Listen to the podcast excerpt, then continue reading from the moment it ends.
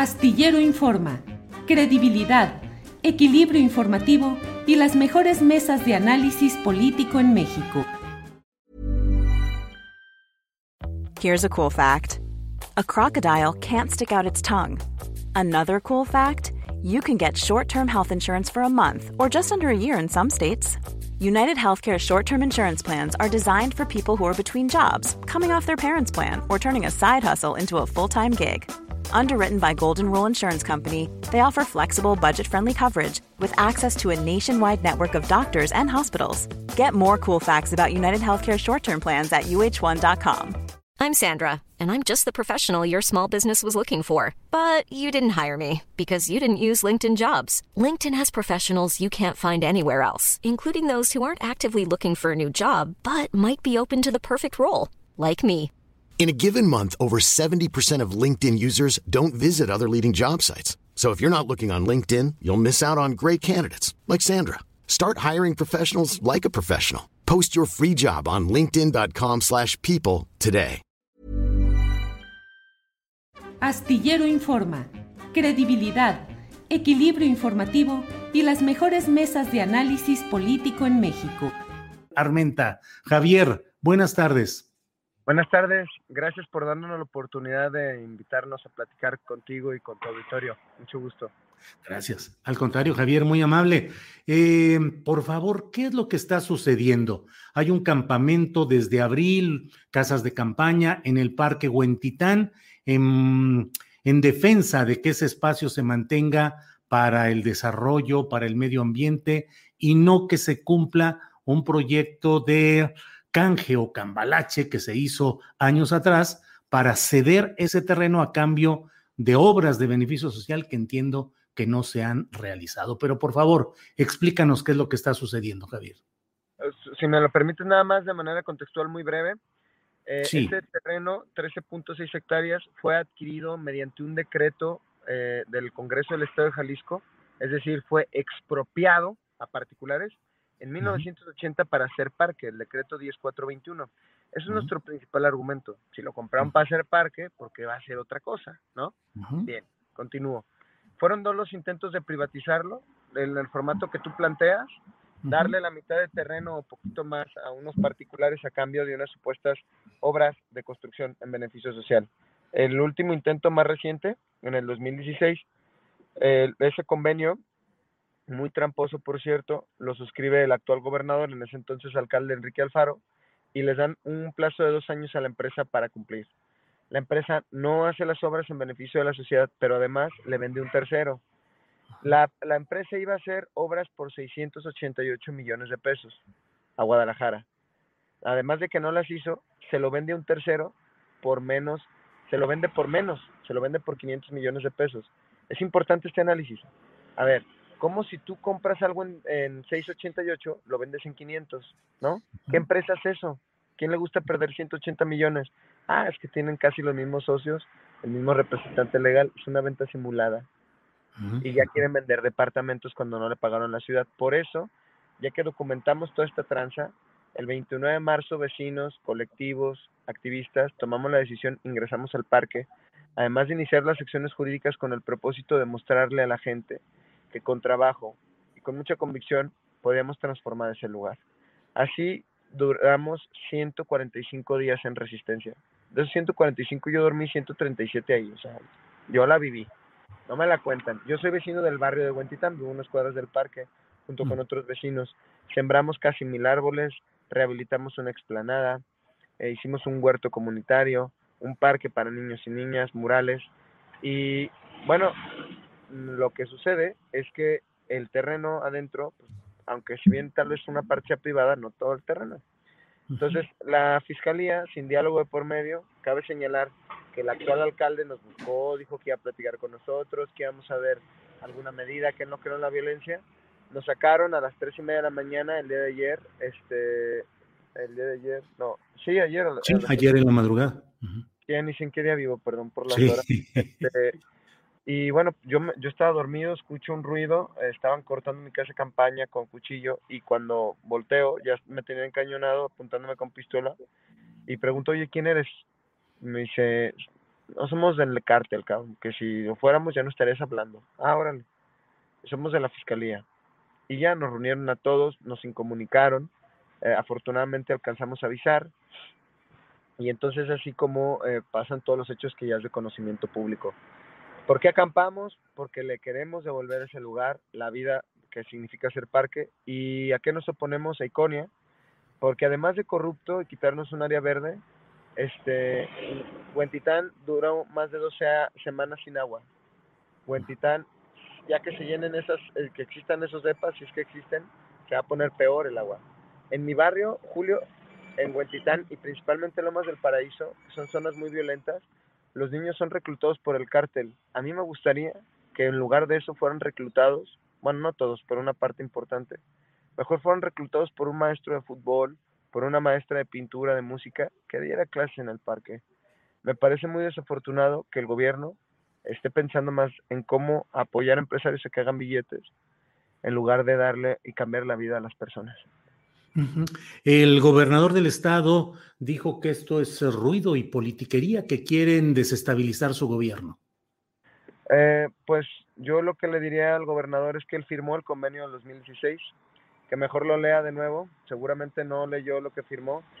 Este, lo que él firmó es un atentado contra el medio ambiente, contra los derechos eh, en materia ambiental de las personas que vivimos en la ciudad.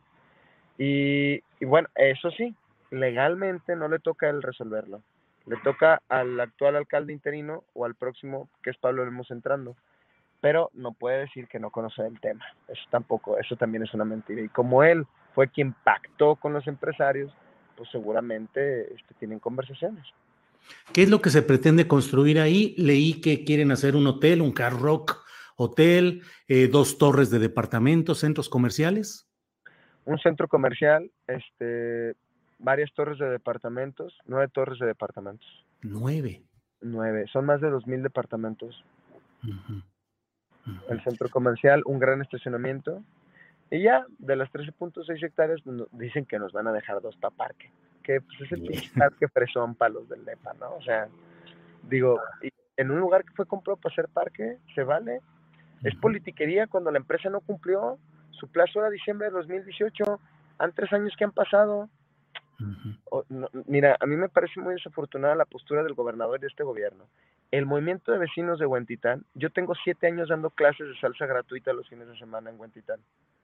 Desde, o sea, nosotros, Únete Huentitán y los vecinos, existíamos antes de que ellos siquiera llegaran a la función pública. Y sabes qué, vamos a seguir después de que ellos se vayan. Eso es lo que va a pasar. Y vamos ¿Qué sucedió hoy afuera de la Casa Jalisco, la residencia del gobernador del estado? Bueno, pues ah, fuimos no solo nosotros de Huentitán, nos acompañamos de colectivos vecinos de otros parques que atraviesan esta situación. Es importante decirlo que la mafia inmobiliaria, no, los depredadores de la ciudad no solo operan en Huentitán, sino en diferentes partes de Guadalajara, del área metropolitana y también del estado y del país, me atrevería a decir. Fuimos acompañados de colectivos, particularmente de tres que defienden áreas verdes, que es el Bosque de la Primavera, Cerro el San Rafael y el Cerro de la Reina, y algunos otros colectivos eh, vecinales, pero de Huentitán.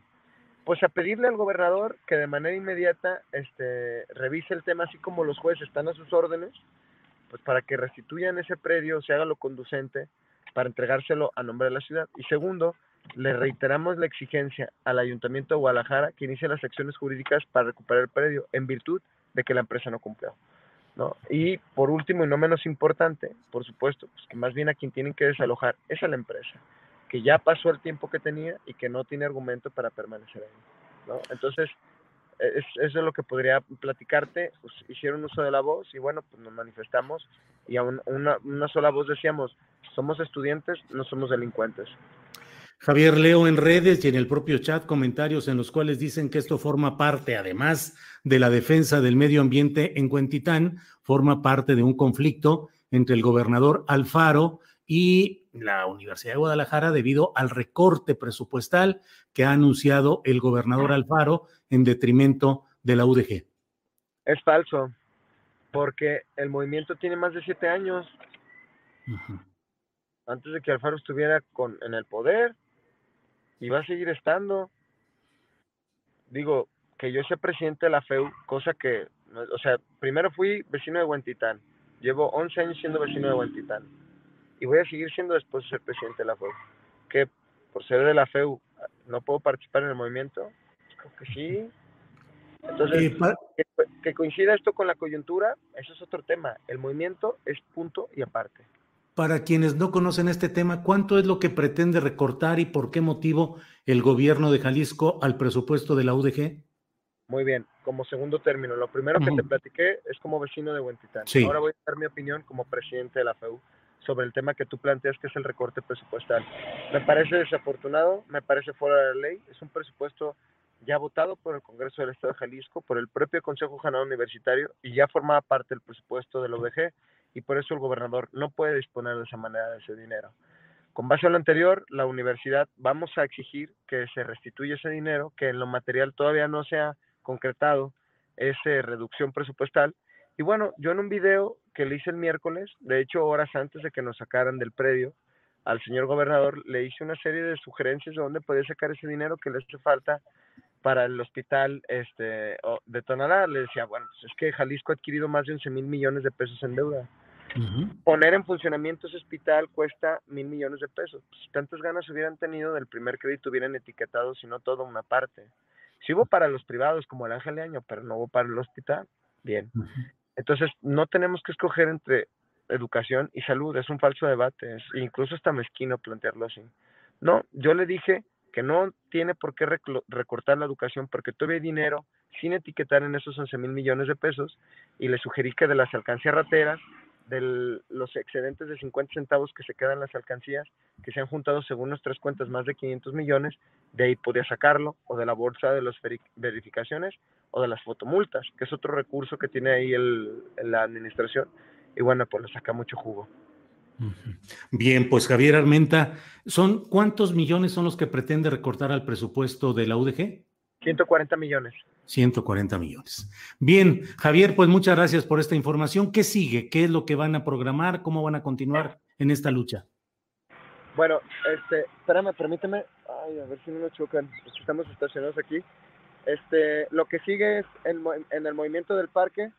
Vamos a reunirnos el día de hoy para definir la ruta que vamos a seguir. Perdón, este, la ruta que vamos a seguir. Eh, vamos ahora, si ya ganamos el parque en su momento, lo llenamos de vida, ahora vamos a llevar ese testimonio a toda la ciudad y que la ciudad juzgue. Yo estoy convencido que somos más quienes queremos y necesitamos seres verdes y bueno, vamos a, convocar a toda la ciudadanía a defensa de las áreas verdes y materializar esto, que es un despojo a la ciudad. Bien, Javier, pues muchas gracias y seguiremos atentos a lo que sucede por allá. Gracias. Hasta luego. Para que te enteres del próximo noticiero, suscríbete y dale follow en Apple, Spotify, Amazon Music, Google o donde sea que escuches podcast. Te invitamos a visitar nuestra página julioastillero.com. Para que te enteres del próximo noticiero, suscríbete y dale follow en Apple, Spotify, Amazon Music, Google o donde sea que escuches podcast. Te invitamos a visitar nuestra página julioastillero.com.